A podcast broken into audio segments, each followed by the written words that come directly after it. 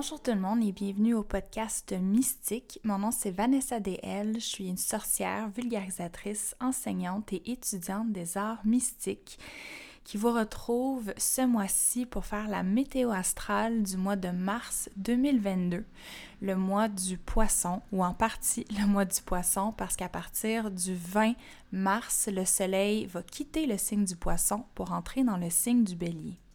Dans une météo astrale, ce qu'on fait, c'est qu'on regarde les transits astrologiques, c'est-à-dire les mouvements des planètes pour les quatre prochaines semaines, pour essayer de comprendre dans quelles énergies on est en train de baigner en ce moment. Puis le but de comprendre c'est quoi l'énergie du moment, c'est quoi la vibe dans laquelle on est euh, collectivement, mais aussi individuellement, c'est d'essayer de trouver euh, notre propre rythme là-dedans. Donc, on n'essaie pas particulièrement de prédire des événements. On va essayer davantage de comprendre c'est quoi les tendances, dans quelle direction les courants sont en train de nous amener naturellement dans le but de pas nager à contre-courant, d'essayer de nous trouver des stratégies pour euh, trouver notre propre place dans ce courant-là, trouver peut-être un peu plus de fluidité, un petit peu plus de facilité, même si on dirait que c'est pas le mot approprié à utiliser, mais je pense que ce que j'aimerais ou ce que je souhaite qu'on trouve le plus à travers les météos astrales, c'est de l'acceptation. L'acceptation de ce qui est en train de se passer dans nos vies, dans le monde, même si parfois ça peut être très, très, très difficile. Puis je pense qu'à partir de l'acceptation, on est capable de, trouver aussi des solutions, puis de voir, OK, comment on se positionne là-dedans, puis comment on peut agir pour euh, avancer, contrer le désespoir, nous habiter pleinement. Euh, puis trouver un certain sens aussi. Euh, parce que c'est ça la spiritualité, n'est-ce pas? C'est pas nécessairement de se nettoyer les chakras, de, d'utiliser des pierres précieuses et de tirer des cartes. Ça peut absolument être ça mais je pense que c'est surtout d'être habité d'un désir de trouver un sens, puis d'être à la recherche de, quelque chose, la recherche de réponses, la recherche d'expérience spirituelle aussi qui nous fait connecter avec quelque chose de plus grand que nous. Que cette chose-là soit euh, une déesse, un dieu, l'univers, euh, une conscience de groupe, donc un esprit de communauté. Euh, je pense que l'astrologie peut définitivement nous aider à mieux nous installer dans the grand scheme of things, donc le, le the bigger picture. Comme vous pouvez voir, les mots en français me viennent difficilement aujourd'hui, mais on va faire de notre mieux pour que le tout soit le plus éloquent possible. Comme je vous l'ai dit un petit peu plus tôt, présentement, le Soleil se trouve sous le signe du poisson. Et une chose que je tiens à vous rappeler ou à préciser avant qu'on aille plus loin, surtout si vous êtes nouveau ou nouvelle à l'astrologie, c'est que même si vous n'avez pas euh, de planète très importante en poisson ou vous n'en avez pas du tout, sachez que c'est quand même important et pertinent de comprendre ce signe-là, le personnage, si on veut, qu'il représente, ou de manière plus euh, appropriée, je devrais dire l'archétype du poisson, parce que c'est un archétype qui nous habite absolument tous. Donc, euh, quand on regarde les 12 signes du zodiaque, on a 12 archétypes, 12 genres de personnages qui se trouvent à l'intérieur de nous et qui opèrent à des niveaux d'influence différents. Si par exemple vous faites partie des gens qui avaient votre Soleil en poisson, peut-être Mercure, Vénus et d'autres planètes, ça veut dire que cet archétype-là va se présenter en vous et occuper votre personnalité, votre, essence d'une manière plus grande, plus évidente. Et si vous avez aucune planète en poisson, mais l'archétype est quand même présent parce que d'une part, vous avez tous et toutes une maison en astrologie qui est sous le signe du poisson. Vous avez tous et toutes une maison 12 dans votre carte du ciel qui est la maison qui renferme les, les thèmes en fait qu'on associe au poisson. Donc notre besoin de solitude, de silence, de retrait, euh, notre vie spirituelle. Donc comment est-ce qu'on expérimente puis qu'on vit notre spiritualité afin de rentrer en connexion avec quelque chose de plus grand que nous? On va parler de notre inconscient, de nos réflexes, réactions automatiques, parfois nos tendances à l'autosabotage, aux détendances, et c'est aussi la maison douce, celle qui est associée aux vies antérieures et à la notion de karma, deux termes qui sont très très très en lien avec le signe du poisson. Et non seulement ça, si je ne vous ai pas encore convaincu que c'est important pour tout le monde de comprendre les 12 archétypes si vous vous intéressez moindrement à l'astrologie, c'est qu'on a tous et toutes les planètes Jupiter et Neptune, les deux planètes qui sont associées aux poissons à quelque part dans notre carte du ciel. Donc, peu importe si vous avez des planètes en poisson, cet épisode est aussi pour vous. Ceci étant dit, il y a non seulement le Soleil qui est en poisson présentement, mais il y a aussi les deux planètes que je viens de nommer, Jupiter et Neptune. Les deux planètes associées au poisson sont en poisson présentement quand j'ai fait mon atelier d'astrologie de 2022, qui est encore disponible en passant euh, sur mon site web. Puis j'en profite en fait pour plugger tous mes autres ateliers. Si je parle d'astrologie, puis vous sentez qu'il y a des termes qui vous échappent, que vous comprenez pas très bien comment ça fonctionne, j'ai un atelier d'introduction à l'astrologie. J'explique c'est quoi les maisons, les signes, les planètes, etc. Vous pouvez aller vous le procurer sur mon site www.vanessadl.com. C'est quoi je viens de dire? www.vanessadl.com. Oui, c'est bien ça, d'accord. Donc, vous aller sur mon site web pour aller voir ces ateliers-là. Il y en a aussi sur le tarot, euh, l'astrologie lunaire, etc., sont toujours disponibles. Puis j'ai fait une série d'ateliers au mois de janvier qui s'appelait Le Passage, dans lequel il y avait un des ateliers qui c'était l'astrologie de 2022. Puis un des gros transits de l'année, pour ne pas dire le transit signature de cette année, c'est la conjonction, c'est-à-dire la rencontre de deux planètes, Jupiter et Neptune, sous le signe du poisson, qui va avoir lieu le 12 avril. Donc c'est le mois prochain, on va en parler plus tard, sauf que ça vaut quand même la peine de préciser que ces deux planètes-là sont déjà en poisson. Pardonnez-moi, je viens d'accrocher mon micro. Donc, elles sont déjà en poisson, elles ne sont juste pas encore exactement au même degré, au même endroit. Mais ce qui fait en sorte, quand on a deux planètes euh, qui trouvent domicile en poisson, qui sont dans leur signe, qui, sont, qui se trouvent présentement dans leur signe, euh, ce que ça va faire, c'est que c'est pas nécessairement positif ou négatif, c'est que ça va devenir plus influent, ça va devenir plus fort. Donc, on le sent très fortement, l'énergie du poisson en ce moment. Donc, ça se pourrait que vous vous sentiez peut-être moins motivé, euh, plus fatigué, euh, beaucoup plus sensible parce que votre compassion peut se trouver accentuée et de par cette compassion-là peut venir une grande tristesse face à ce que vous observez dans le monde. Parce que le signe du poisson est un signe d'eau. Hein, je pense qu'il n'y a pas euh, grande surprise ici. C'est assez logique, n'est-ce pas? Donc, le poisson étant un signe d'eau est un signe qui est à la base très connecté au monde des émotions, tout comme le cancer et le scorpion, les deux autres signes d'eau. Par contre, le cancer, on peut s'imaginer le petit crabe sur le bord de la mer. Il va regarder l'eau, il sait qu'il doit y aller dans l'eau. Donc le cancer apprend à accueillir toute la gamme d'émotions, puis à devenir un petit peu plus agile émotionnellement, à avoir le, le courage d'accepter toute la gamme d'émotions. Avec le cancer, euh, pas le cancer, pardon, le scorpion, on rentre dans des eaux qui sont un peu plus marécageuses, où est-ce qu'on doit développer encore une fois le courage, mais cette fois-ci d'affronter les émotions qui sont réprimées. Ce qu'on a plus de la misère à entrer en contact avec parce que c'est difficile. Donc, on va faire référence beaucoup au shadow work avec le signe du scorpion. Mais quand on parle du poisson, on va visiter les profondeurs abyssales de l'océan. Donc, on va vraiment très, très creux au fond de l'eau. Euh, puis, on va parler non seulement de sensibilité émotionnelle avec le poisson, mais aussi de sensibilité psychique. Donc, on peut s'imaginer le poisson qui euh, nage dans l'océan, un océan qui est pollué dans lequel il y aurait par exemple du mercure je suis pas une professionnelle des océans, je sais pas si du mercure il y en a dans l'océan ou si c'est juste dans, les, dans les, les, lacs, les rivières, peu importe, mais juste pour le bien de l'image, restez avec moi. Donc, imaginons que le poisson est dans une eau polluée, bien le poisson va immanquablement absorber cette pollution-là, puis elle va rester à l'intérieur de lui. Elle va, le poisson va la porter en lui.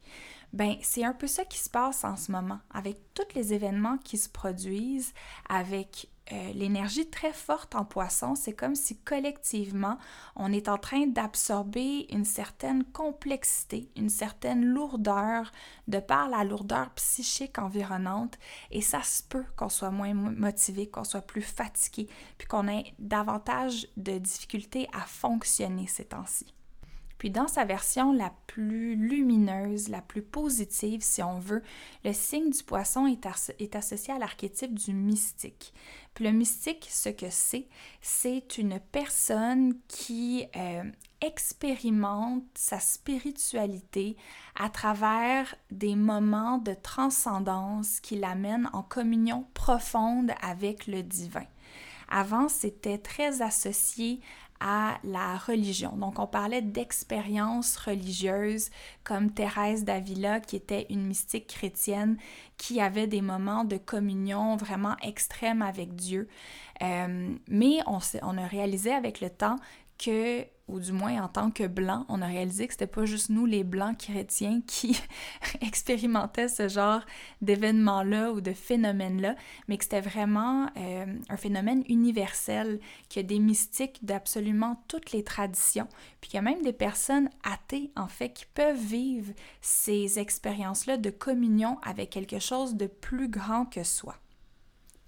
Dans la philosophie indienne, on va beaucoup parler de Shiva, euh, comme étant une inspiration du mystique, où est-ce que Shiva a absorbé dans, dans la philosophie indienne euh, tout le poison du monde, toute l'obscurité du monde pour sauver le monde de cette obscurité-là, garder ce poison-là dans le chakra de la gorge pour ensuite le transmuter en nectar. Donc, comme je vous disais un petit peu plus tôt, oui, il y a une lourdeur, oui, on a peut-être ce sentiment-là d'avoir besoin de s'échapper, besoin d'évasion, mais l'enseignement du poisson, c'est d'être capable de rester avec ces événements difficiles-là, avec ces émotions difficiles-là, puis d'essayer de les transcender en quelque chose de plus, de, de j'ai envie de dire de plus glorieux, mais on dirait que c'est pas le bon mot mais en quelque chose qui va pouvoir euh, venir peut-être donner de la guérison et de la douceur aux autres personnes. Parce que pour moi, cette histoire-là de Shiva me fait beaucoup penser à la place qu'occupent les artistes dans notre société. Les artistes qui sont essentiels au bien-être de la communauté. Parce que c'est les artistes qui acceptent de faire face aux extrêmes des émotions, puis qui reviennent de ces, de ces expériences-là avec des comptes rendus. Puis ces comptes rendus-là, ça va être une pièce de théâtre, une peinture, une chanson. Donc, ils, plongent à l'intérieur d'eux-mêmes, vont chercher, vont faire face à ces émotions difficiles-là, les transmutent et le compte rendu, ben, c'est une pièce d'art que nous, on peut soit admirer, profiter, qui résonne à l'intérieur de nous, qui nous font sentir vus, compris, euh, qui mettent des... mais ben, qui clarifient ou qui rendent plus tangible un état d'esprit dans lequel on est, puis qui peut potentiellement aussi amener vers une certaine guérison, peut-être une certaine catharsis. Donc, selon l'astrologie évolutive, quelle est la grande mission du signe du poisson? Sa grande mission, c'est de devenir conscient de son ego pour prendre un pas de recul puis être capable d'observer son ego comme on observe notre réflexion dans un miroir. Puis je tiens à vous rappeler que même si l'ego est présenté d'une manière très peu positive dans la société, c'est un concept qui est neutre. On en a besoin d'un ego pour fonctionner dans le monde. Puis ce que c'est l'ego, là, on pourrait remplacer en fait, juste pour le bien de la cause, pour faciliter la compréhension, on pourrait remplacer le mot ego par personnalité c'est tous les fragments d'informations que l'on rassemble pour se créer une idée, une image de qui on est. de centraliser un peu notre, notre image de nous-mêmes pour fonctionner puis avancer dans le monde. Donc, ces fragments d'informations-là, ben, ça peut être notre passé, les histoires qui ont forgé notre vie, les rôles que l'on porte dans, la vie, dans la société, notre nom, euh, d'où on vient, ça peut être aussi nos traits de caractère, le style qu'on a, donc comment on s'habille, comment on aime se présenter, etc. Donc, c'est toutes ces informations-là qui forgent notre ego. Puis avec le signe du poisson, le but, c'est pas de faire comme si on n'en avait pas d'ego. C'est pas de, simplement fermer les yeux sur son ego. Parce qu'en fait, souvenons-nous que le poisson est le dernier signe du zodiaque. Le premier signe du zodiaque, c'est le bélier qui est le signe de la création de l'ego, de l'affirmation de l'ego, de la création de la personnalité. Donc, c'est de prendre pour acquis, si on veut, qu'avec le poisson, on a commencé par le bélier, puis on a passé à travers toutes les étapes de la roue du zodiaque, à travers toutes les, les, les 11 précédents signes, puis on arrive au poisson avec une compréhension de qui on est, de notre ego, prêt à prendre ce pas de recul-là pour être capable de l'observer, donc de ne pas s'y identifier à 100%, puis de comprendre que oui, on a un ego, on est capable de l'observer, mais notre réelle présence, notre essence véritable, ce n'est pas cet ego-là. Et là, je vous invite à, euh, à réfléchir à une situation, par exemple, quand vous faites des tâches ménagères, quand vous conduisez votre voiture, vous êtes dans les transports en commun, peu importe, puis que vous euh, observez qu'il y a un dialogue dans votre tête, que vous êtes en train de vous parler à vous-même d'une certaine manière. Euh, quand vous êtes dans ces moments-là, observez qu'il y a la voix qui parle dans votre tête, qui est votre ego, mais qu'il y a aussi cette présence-là qui écoute la voix qui discute dans votre tête. Puis avec le poisson, c'est qu'on prend conscience que l'on est la présence qui écoute et non pas la voix qui parle. Ce que Stephen Forrest dit, c'est que le poisson, en fait, observe le mental qui observe le monde. Que son but au poisson, c'est une réalisation, une réorientation très subtile de l'esprit, mais qui change tout. Donc, en d'autres mots, la mission du poisson, pour simplifier tout ça, c'est de prendre conscience de sa conscience. Puis quand on y pense, quand on est capable de de prendre conscience de notre personnalité, de notre ego, puis de réaliser que c'est pas notre identité à 100%, que derrière tout ça, il y a une essence, il y a une présence qu'on peut peut-être appeler une âme, si c'est un mot qui euh, trouve résonance en vous. Ben cette cette essence-là, cette âme-là, ben c'est peut-être ça en fait qui se réinvente et qui perdure à chaque incarnation, à chaque vie que l'on mène sur Terre, tandis que notre ego est vraiment plus associé à notre incarnation du moment. Et c'est pour ça aussi qu'on associe le signe du poisson, la maison 12, au concept de la réincarnation. Puis c'est peut-être pas quelque chose qui vous parle, ça fait peut-être pas partie de votre spectre de croyances, puis c'est super correct. Je pense que on n'a pas besoin de croire à la réincarnation pour vivre une vie spirituelle riche, complète et nourrissante, mais pas du tout. Euh, mais comme le dit Carolyn W. Casey, sa citation que j'aime beaucoup et qui m'habite surtout quand, quand je parle de spiritualité, c'est Believe nothing, entertain possibilities. Donc, euh, de ne pas nécessairement croire en quoi que ce soit d'une manière très ferme, mais de se divertir des possibilités. De se dire, ben écoute, ça se peut que ça soit vrai, ça se peut que ça soit pas vrai, mais admettons que c'est vrai, ça peut quand même faire du bien, puis ça peut nous amener beaucoup de, beaucoup de réconfort, en fait, potentiellement, de croire à ça. C'est bien beau de dire qu'on doit prendre conscience de notre conscience, mais je sais aussi que pour plusieurs personnes, il y a peut-être un gros point d'interrogation dans votre front en même temps. Comment on fait ça, prendre conscience de notre conscience? Bien, on va essayer de, premièrement, prendre du temps de solitude, prendre des moments de retrait, d'immobilité pour se permettre de calmer les eaux du mental. Donc si on s'imagine le mental comme étant une surface de l'eau qui est très agitée, ben on peut s'imaginer que pendant la nuit par exemple, la surface du lac commence à se calmer, devient complètement, euh, complètement neutre, si on veut. C'est à travers cette immobilité-là qu'on est capable de voir à travers l'eau vers le fond de l'eau. Ça me fait penser à comment dans une formation de méditation que j'ai fait, le professeur de méditation nous a enseigné que c'est seulement après 23 minutes de méditation, de silence, qu'on peut vraiment permettre au mental de se calmer, puis commencer à percevoir à travers justement le mental, puis connecter avec un, état méditatif plus important. Euh, ça, c'est selon des études scientifiques. Donc, ça prendra un minimum de 23 minutes de méditation pour seulement calmer le mental et entrer dans un état méditatif. Mais il y a d'autres manières autres que la méditation pour accéder à ça.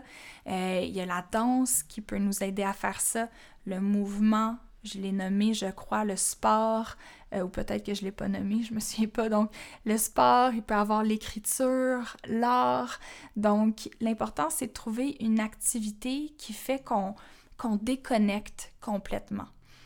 Euh, il faut aussi nommer que depuis la nuit des temps, il y a différentes substances qui sont utilisées pour altérer les états de conscience et nous donner l'impression de s'éveiller à une réalité plus haute.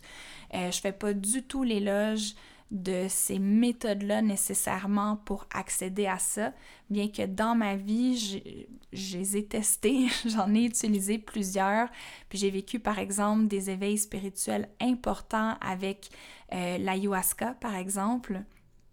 Euh, sauf que j'ai aussi réalisé avec le temps que je m'appuyais énormément sur l'utilisation de l'alcool, mais surtout du cannabis pour vivre cette, sensation-là de transcendance. Donc, euh, je vous l'ai déjà nommé si vous me suivez sur Instagram. Moi, j'ai pris la décision de, de ne plus consommer ces substances-là. Puis, mon devoir en ce moment, c'est de trouver d'autres manières de connecter à ça. Euh, des manières qui sont peut-être un petit peu moins dommageables pour moi, pour ma santé mentale, mais ça c'est juste moi. A certaines personnes qui peuvent consommer en tout équilibre et que c'est convenable pour eux. Alors je veux juste préciser que je suis pas du tout dans le jugement par rapport à ça.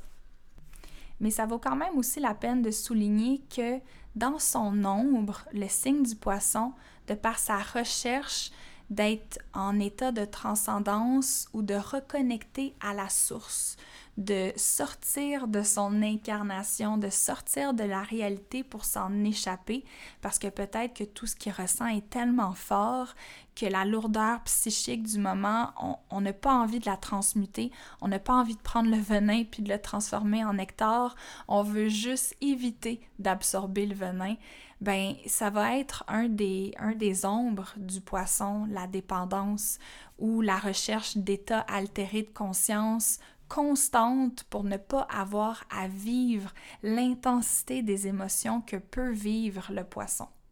Ça peut se faire à travers la dépendance à des substances, mais ça peut aussi être de se perdre dans le travail complètement ou encore euh, d'écouter des émissions euh, de binge-watch Netflix jusqu'à temps qu'on ait les yeux rouges, puis qu'on ait mal à la tête, euh, puis qu'on fasse juste, dans le fond, vivre sa vie comme un fantôme qui erre sans but.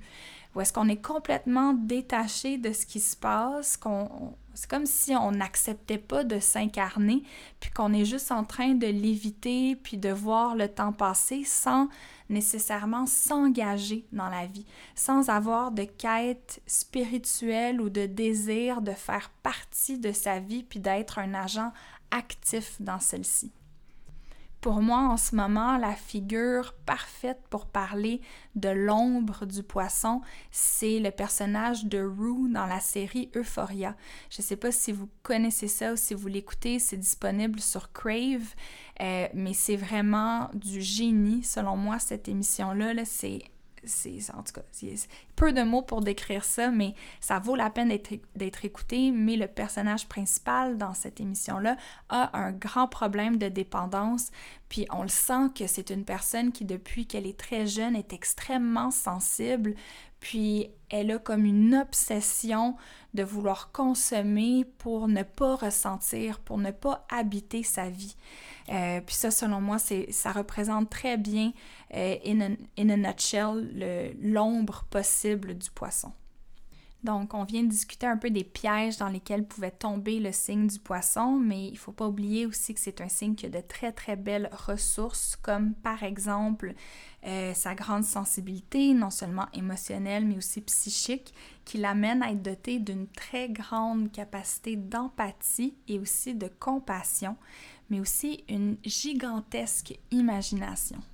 De par le fait que le poisson est capable de délaisser un peu la réalité, puis de plonger dans les fonds océaniques intérieurs qui l'habitent, bien, il a accès au monde de l'irréel, au monde de l'illusion qui parfois peut lui jouer des tours, mais d'autres fois peut l'amener à créer des, des choses complètement pétées, complètement incroyables qui... Euh, ben, qui nous fait réaliser en fait l'amplitude, le, côté majestueux de la conscience humaine puis de l'imagination humaine.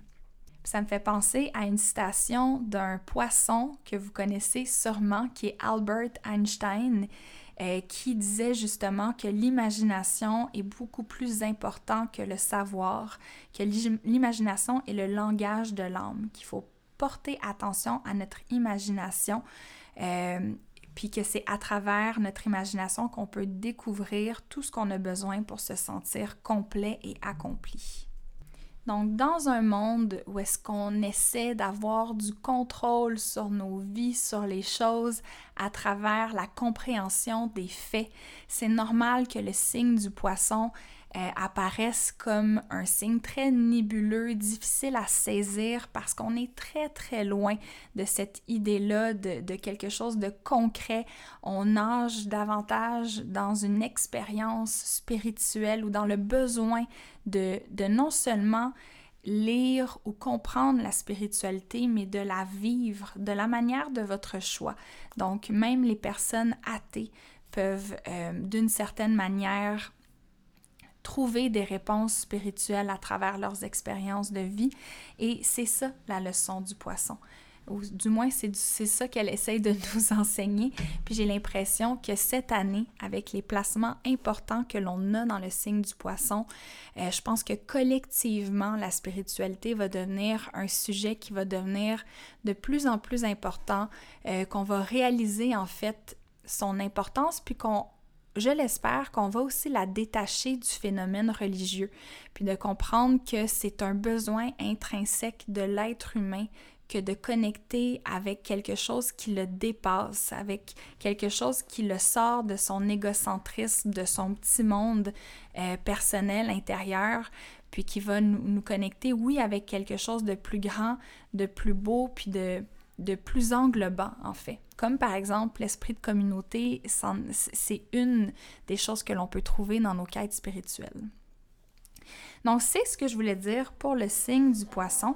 Maintenant, on va euh, transitionner avec euh, la lecture des transits pour les quatre prochaines semaines.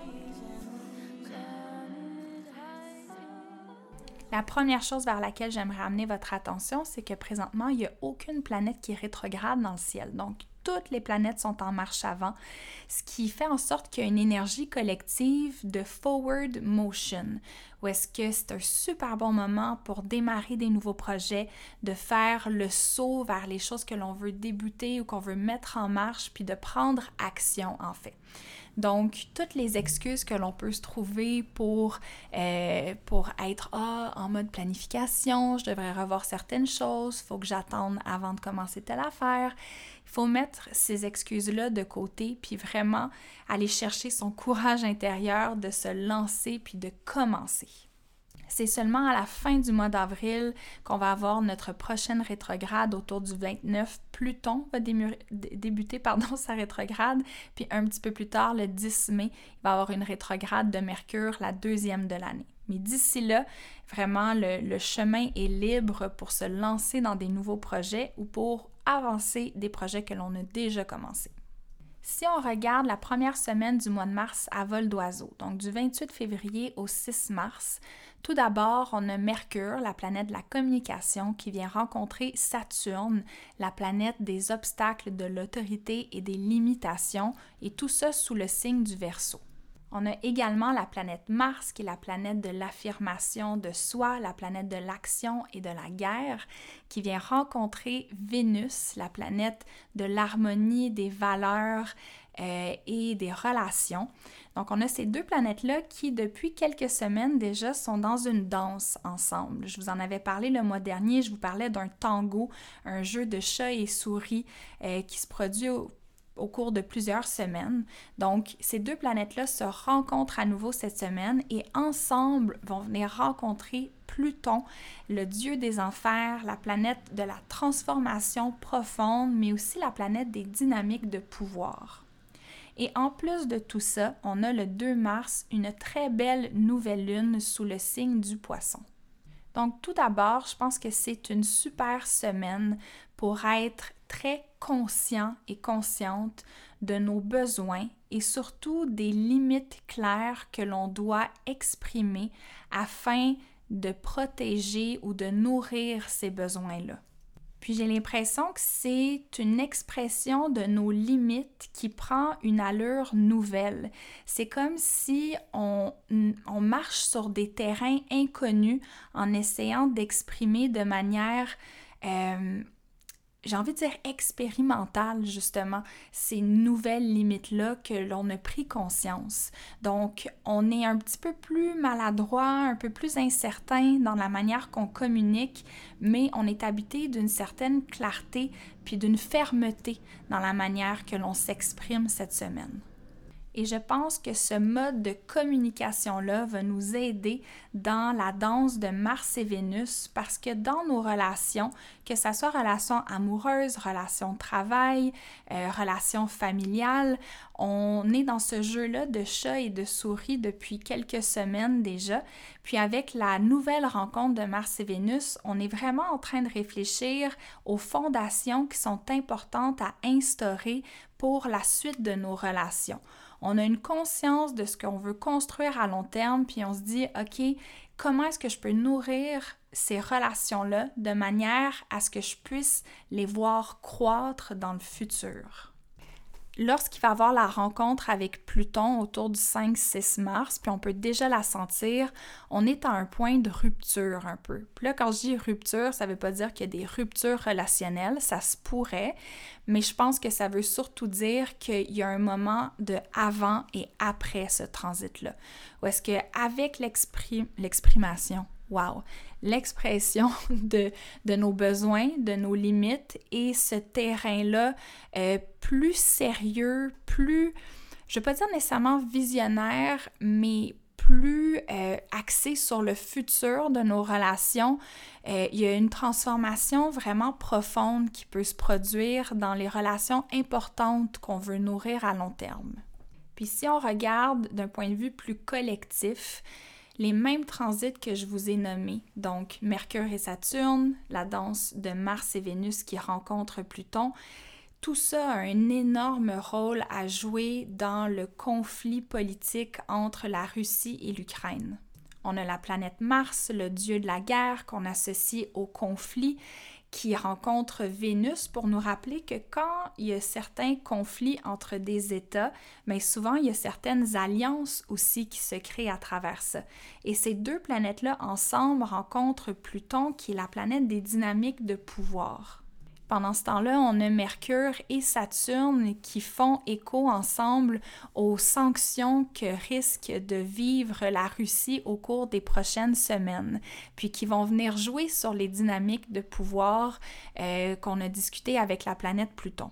Il pourrait donc y avoir au cours des prochaines semaines une certaine intensification des conflits, non seulement parce que Mars et Vénus vont venir chevaucher Pluton, mais ce faisant, elles vont ensuite entrer dans le signe du Verseau qui va venir euh, mettre un peu plus d'huile sur le feu euh, quant aux sanctions, quant à l'énergie de la planète Saturne qui est elle aussi en Verseau.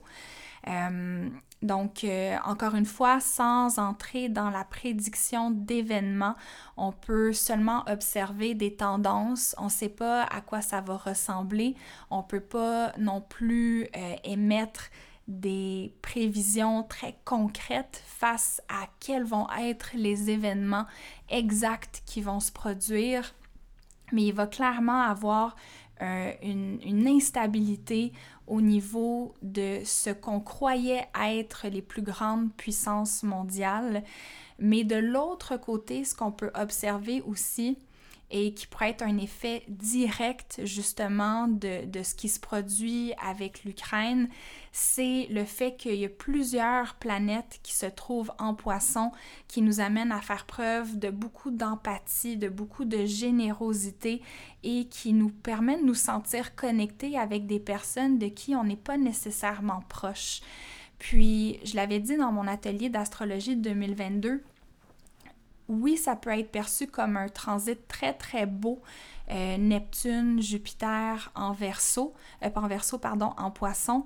Mais ce qui me vient en tête quand je regarde ça, c'est que souvent, pour accéder à énormément de compassion, à énormément d'empathie, ça prend des événements qui sont, euh, qui sont tristes, qui nous, qui nous amènent sur le bord du désespoir pour se dire, Colin, pourquoi faire la guerre quand on pourrait miser sur la paix? Mais souvent, ça prend ces, euh, ces, oppositions-là pour nous faire prendre conscience de l'importance de la paix, de l'importance de l'amour et de l'entraide. Donc, je pense que ces deux énergies-là vont être très, très fortes au courant du mois de mars.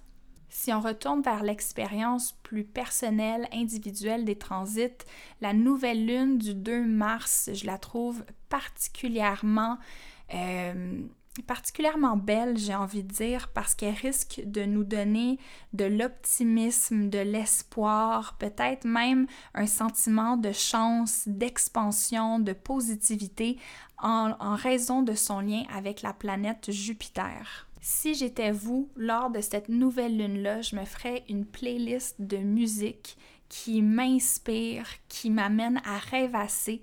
Je mettrais mes écouteurs, je m'allongerais, puis je me permettrais de simplement laisser mon imagination aller, puis me permettre de visualiser euh, mon idéal, ce que j'aimerais vraiment voir se produire dans ma vie, puis me laisser bercer par ces images-là. C'est une très très belle nouvelle lune pour placer de belles intentions pour le cycle à venir, pour faire du travail de manifestation, pour euh, même faire un vision board. D'habitude, les vision boards, c'est quelque chose que je je propose de faire, par exemple, lorsque on a une nouvelle lune en Sagittaire ou qu'on est dans le mois du Sagittaire, mais avec cette lunaison-là qui est tellement près de Jupiter, c'est le temps de rêver grand, c'est le temps de penser que si on veut, on peut. Euh, c'est pas une phrase que je trouve qui est appropriée à dire tout le temps, bien au contraire, mais je la sens euh, très propice à l'énergie de la nouvelle lune du 2 mars. Je vous rappelle que si vous avez envie de souligner cette nouvelle lune-là d'une manière qui est un peu différente, j'offre un cours de yoga et astrologie ce soir-là. Euh, donc, ça va être un cours de yoga qui va nous aider à incarner davantage l'énergie du poisson à travers une séquence de mouvements et d'exercices. Puis j'avais envie de lui donner une forme un petit peu plus ritualisée. Donc, euh, je vous inviterai à avoir ce soir-là un papier, un crayon, puis on va vraiment faire euh, une pratique de mouvement sous forme de rituel pour... Euh, pour utiliser ces belles énergies-là qui sont à notre portée, parce que c'est pas tout le mois qu'on va avoir autant de, de potentiel énergétique. Fait tant qu'à le voir passer, euh, exploitons-le d'une manière qui est positive, qui va nous donner de l'espoir pour les prochaines semaines. Si ça vous intéresse, sachez que je vais mettre le lien pour l'inscription directement dans les notes du podcast. La première semaine du mois de mars est définitivement la plus chargée du mois parce que non seulement il y a tout ce que je viens de vous dire, mais en plus, ça vaut la peine de nommer que Vénus, la planète des relations, qui a effectué une rétrograde au tout début de l'année, va finalement sortir de son post-shadow phase. Donc, même si la rétrograde était concrètement terminée, Vénus repassait sur ses pas, puis c'est vraiment à partir de la première semaine de mars que ces énergies-là se libèrent finalement, puis nous redonnent un vent de fraîcheur dans nos relations interpersonnelles. Donc, si on sentait qu'il y avait beaucoup de remises en question, beaucoup d'incertitudes, de confusion dans nos relations au cours des derniers mois, je pense qu'il y a beaucoup de clarté qui va venir pour la première semaine de mars, surtout que Vénus, comme je vous l'ai déjà mentionné, va rencontrer Pluton, ce qui peut amener justement un point de rupture, beaucoup de clarté, un désir d'honnêteté radicale dans nos relations. Et notons que c'est la troisième rencontre de Vénus et Pluton. La première rencontre qui avait lieu le 11 décembre, la seconde le 24 décembre, et là c'est la troisième et la dernière. Vous pouvez donc retourner dans vos journaux ou dans vos cahiers de notes, vos agendas autour de ces dates-là pour peut-être voir qu'est-ce qui s'est produit dans votre vie les 11 et 24 décembre, puis voir comment l'histoire est en train de se terminer cette semaine. C'est quoi la prise de conscience, c'est quoi la grande réalisation qui risque d'amener un profond changement pour vous au cours des prochains mois? Maintenant, pour la deuxième semaine du mois de mars, donc du 7 au 13 mars, il y a quand même un changement de ton assez majeur qui s'opère pour la deuxième semaine, étant donné que Vénus et Mars vont avoir quitté le signe du Capricorne et entré en Verseau. Donc, il y a peut-être un élément plus expérimental, inventif. On est plus apte à essayer des nouvelles choses dans nos relations. Puis surtout, après les prises de conscience de la semaine dernière, quand Vénus et Mars ont rencontré Pluton, on a comme pris conscience de choses, on a, on une nouvelle clarté, on a vu peut-être des choses qu'on aimait moins, des, des on, on, a fait face à notre ombre, à nous, à notre ombre relationnelle, peut-être à l'ombre de la personne avec qui on est en relation. Encore une fois, que ce soit couple, travail, amitié, peu importe. Mais avec toute cette information-là, on est prêt à aller de l'avant puis à essayer de nouvelles choses. Et en plus de ça, le 9 mars, la planète Mercure, celle des communications, va quitter le signe assez euh, pragmatique, assez logique du Verseau pour entrer dans le signe du Poisson qui est beaucoup plus émotionnel, beaucoup plus sensible, puis qui nous invite à communiquer grâce à l'art des symboles, euh, grâce à l'art tout court, euh, qui nous fait élever la voix de notre intuition puis qui parfois nous donne plus de difficultés à discerner, attends, est-ce que c'est mon intuition qui me parle en ce moment ou est-ce que ce sont mes émotions? Donc, on veut vraiment être à l'écoute de notre petite voix intérieure quand Mercure est sous le signe du poisson, puis on veut vraiment se laisser le temps de l'écouter, cette petite voix-là. Donc, ça va être un transit qui va beaucoup nous aider si on a le courage de s'arrêter, je dis courage parce que ça peut être difficile d'arrêter de s'évader avec euh, les réseaux sociaux, Netflix, euh, peu importe les techniques d'évitement qu'on a, le travail aussi, de s'immobiliser et d'écouter la voix de l'âme. Donc, euh, on va être beaucoup plus en connexion avec notre cœur, avec notre ressenti. Puis c'est de cet espace-là, c'est à partir du cœur qu'on veut vraiment communiquer avec les autres une fois que Mercure entre dans le signe du poisson. Il faut aussi dire que Mercure, c'est pas son signe préféré, le signe du poisson. Il y a plus de difficultés à discerner le vrai du faux, à mettre des mots sur les émotions qu'il a envie d'exprimer ou même des mots sur ses pensées. Donc, c'est peut-être un transit idéal si on a envie de partager euh, quelque chose à une autre personne, au lieu d'essayer de trouver exactement les bons mots pour partager ce que l'on ressent, d'envoyer une chanson, d'envoyer une image, donc de vraiment communiquer par les symboles et par l'art. Durant la troisième semaine du mois de mars, donc du 14 au 20 mars, on va peut-être ressentir plus de pression, plus de tension qui nous pousse vers l'action. Donc, quand je dis pression, tension, c'est pas nécessairement négatif, ça peut vraiment être perçu comme un élément de motivation, un renouvellement de notre énergie vitale. Donc, non seulement il y a une pleine lune en vierge qui va avoir lieu le 18 précisément, mais qu'on risque de sentir euh, très très fort à partir du 17. Mais en plus, le 20 mars, le Soleil va quitter le signe du poisson pour entrer en bélier.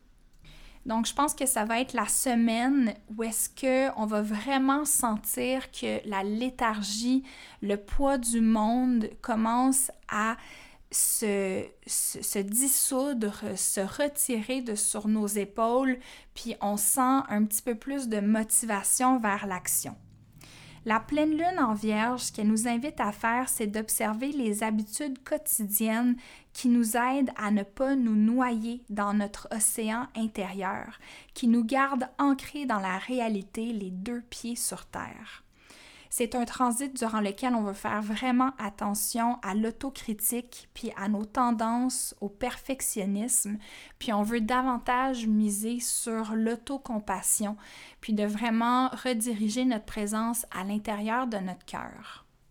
Dit autrement, je pense que sous cette pleine lune-là, on risque d'avoir notre attention portée vers toutes les choses que l'on critique sur soi-même puis sur les autres. Puis ça va être de voir ces critiques-là comme étant euh, une, comme une, lampe de poche qui est pointée vers les endroits à l'intérieur de nous-mêmes où est-ce qu'on doit se donner beaucoup plus de compassion et d'amour. Non seulement ça, mais quand je vous parlais de l'archétype du mystique, puis de Shiva qui euh, prend le venin et le transforme, le transcende en nectar. Le signe de la Vierge, c'est le signe qu'on associe beaucoup au concept de la digestion. Donc, je pense que ça va être une pleine lune qui va nous aider à prendre tout le, le toute l'information, tous les événements que l'on a pu vivre au cours de la saison du poisson qui ont pu être difficiles, puis ça va nous permettre de digérer cette information-là, de digérer les événements et de peut-être justement le, transformer, le transmuter, pardon, en nectar. Donc, euh, je crois qu'il y a un beau potentiel à cette pleine lune-là, euh, surtout d'un point de vue individuel au niveau collectif, pour ce qui est de cette pleine lune-là, j'ai un petit peu moins d'espoir, étant donné que Mars et Vénus, qui sont en verso et encore très très près l'un de l'autre, vont former un carré avec la fameuse planète Uranus qui, elle, est en taureau. Donc, euh, pour ce qui est de l'Ukraine et de la Russie, ça pourrait vouloir dire euh, encore des petits soubresauts, ça pourrait vouloir dire une intensification, ou moi, ce que ça l'éveille comme, comme réflexion, en fait, c'est à quel point d'abord euh, la connexion, le, carré entre, euh, entre Uranus et Saturne était beaucoup associé à toutes les, les, les, mouvements comme Black Lives Matter et tout ça qui changent à transformer les valeurs qu'on a collectives à instaurer de nouvelles fondations. Puis en ce moment, dans le conflit euh, Ukraine-Russie, ce que l'on observe, c'est que la question du racisme, elle est très, très, très présente. Par exemple, quand on, fait sortir les gens de l'Ukraine. Euh, en ce moment, ce qu'on voit, c'est que toutes les personnes de couleur, donc toutes les personnes qui ne sont pas blanches, sont demandées d'attendre beaucoup plus longtemps et on priorise les personnes, entre guillemets, euh, ukrainiennes, donc les personnes blanches, pour les faire sortir d'abord du pays. Donc, j'ai l'impression que la question de l'égalité, la question de l'inclusion va va probablement reprendre une place centrale dans euh, la, question de la gestion du conflit mais je pourrais complètement me tromper aussi là-dessus. Euh, encore une fois, comme je vous dis, on ne, on ne prédit pas des événements, mais on prédit vraiment des tendances, puis on essaye de faire des liens aussi avec ce qui s'est passé dans le passé, étant donné que ce sont des degrés que l'on connaît. C'est-à-dire que l'endroit où est-ce que ces transits-là se produisent, ce sont des, des endroits où est-ce qu'il y a d'autres événements du passé qui se sont produits lorsque des planètes étaient actives à ces points exacts-là. Donc, euh, la seule chose que l'on peut faire dans tout ça de notre côté, c'est de continuer de garder les yeux ouverts, d'accepter l'inconfort qui vient avec euh, la lucidité, de, de, prendre conscience de ce qui vient dans le monde plutôt que de chercher à se fermer les yeux et de rester dans le love and light qui peut aussi être un des penchants négatifs du poisson de par sa grande sensibilité. Des fois, ça va être plus facile de fermer les yeux et de se, réfugier dans son imagination, dans son petit monde intérieur, mais qui peut facilement devenir une prison. Et donc, on veut garder les yeux ouverts, on veut accueillir euh, l'information difficile, entre guillemets, le poison, et apprendre à le transformer en nectar. Pour la quatrième et dernière semaine du mois de mars, donc du 27 mars au 2 avril, on a la planète Vénus qui va venir rencontrer la planète Saturne sous le signe du Verseau.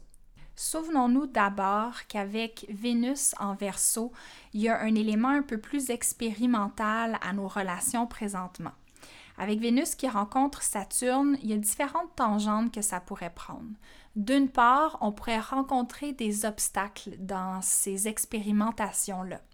De l'autre côté, on pourrait décider de vouloir officialiser certaines choses. Donc, d'une part, si on est du côté des obstacles, ça se pourrait qu'à travers les nouvelles choses que l'on essaie, il y ait comme ce besoin-là de réinstaurer certaines limites dans nos relations. Puis si on est plus au niveau de l'officialisation, on pourrait parler de la signature d'un contrat, de l'officialisation d'un couple, donc ça peut prendre vraiment plusieurs formes. Puis il faut prendre en compte aussi que Mars est pas très très loin. Donc il y a vraiment ce désir-là d'affirmation de soi, mais aussi ce désir-là de, ou cette volonté-là de vouloir faire avancer les choses, de vouloir euh, que les choses bougent et aillent de l'avant parlant d'affirmation de soi, le 27 mars, on a aussi la planète Mercure qui va quitter le signe du poisson pour entrer dans le signe du bélier. Donc, on lève le volume sur l'affirmation de soi, sur le courage de dire les choses qui nous habitent. On va être peut-être un petit peu plus frontal, un petit peu plus direct, voire même parfois belligérant dans notre manière de communiquer l'information.